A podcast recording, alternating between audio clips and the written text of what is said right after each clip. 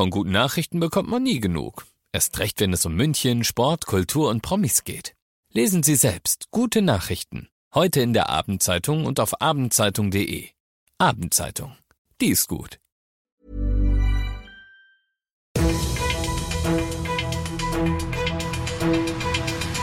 95 5 Charivari, das München Briefing, Münchens erster Nachrichtenpodcast. Mit Christoph Kreis und diesen Themen. Der Münchner Prozess um den Badewannenmord könnte mit einem Freispruch enden und Schulden, Beschäftigung, Steuereinnahmen, so steht's um Münchens Wirtschaft.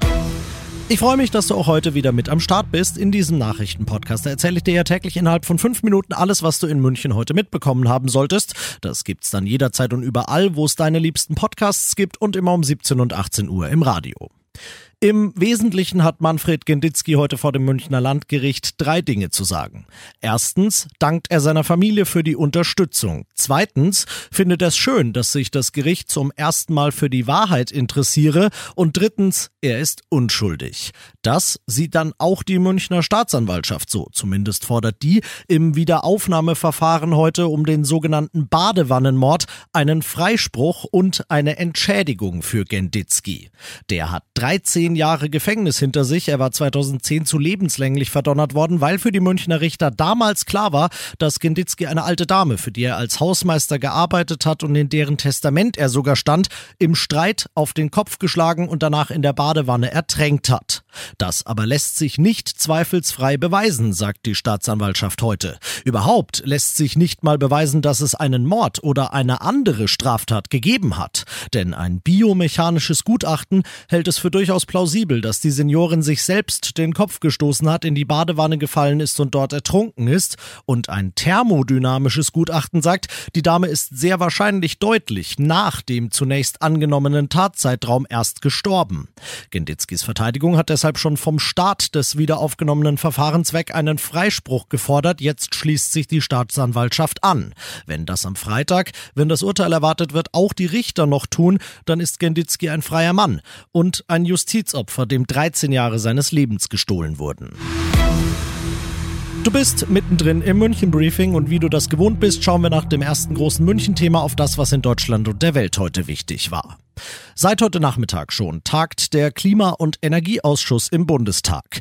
Er soll, was das umstrittene Heizungsgesetz angeht, eine Empfehlung für die geplante Abstimmung im Parlament am Freitag abgeben. Die Ampel hatte letzte Woche ja nach langem internem Hin und Her noch ein paar Last-Minute-Änderungen an dem Entwurf vorgenommen, Charivari-Reporter Thomas Bremser. Die Ampelkoalition findet es richtig, dass bis zum Schluss noch Details an dem Gesetz geändert wurden. Das sei im Sinne von Hausbesitzern und Mietern. Es gibt auch viel Lob, etwa vom Mieterbund. Der findet es richtig, dass Vermieter die Kosten für eine neue klimafreundliche Heizung nicht komplett umwälzen dürfen auf die Mieter. Kritik gibt es etwa von der Umwelthilfe, weil in den kommenden Jahren nach wie vor klimaschädliche Heizungen eingebaut werden dürfen und das könnte zu hohen Betriebskosten führen. Hab's gerade schon anklingen lassen, das Heizungsgesetz hat ja für viel Streit in der Ampel gesorgt.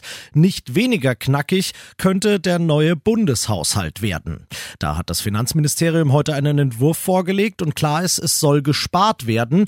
Unter anderem sieht der Entwurf zwei Milliarden für die geplante Kindergrundsicherung vor. Familienministerin Paus wollte eigentlich zwölf haben.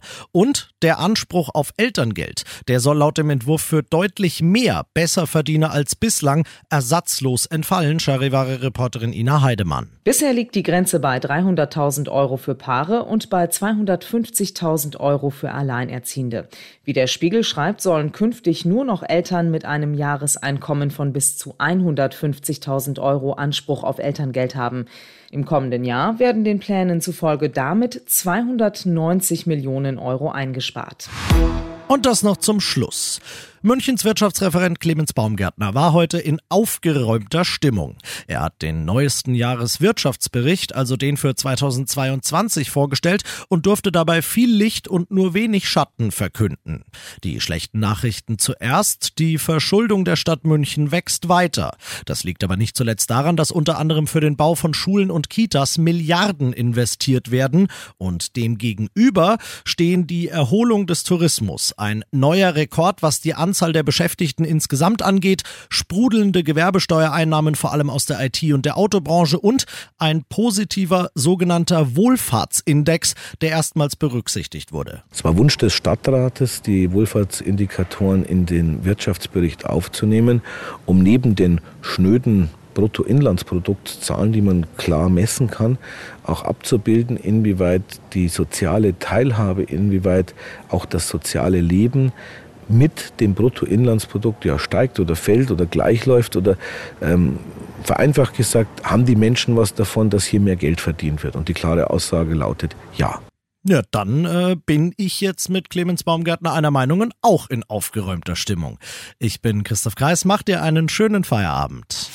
95.5 Charivari, das München Briefing, Münchens erster Nachrichtenpodcast. Die Themen des Tages aus München gibt es jeden Tag neu in diesem Podcast. Um 17 und 18 Uhr im Radio und überall da, wo es Podcasts gibt, sowie auf charivari.de. Imagine the softest sheets you've ever felt. Now imagine them getting even softer over time. That's what you'll feel with Bowl and Branch's organic cotton sheets. In a recent customer survey, 96% replied that Bowl and Branch sheets get softer with every wash. Start getting your best night's sleep in these sheets that get softer and softer for years to come. Try their sheets with a 30-night guarantee. Plus, get 15% off your first order at bowlandbranch.com. Code BUTTERY. Exclusions apply. See site for details.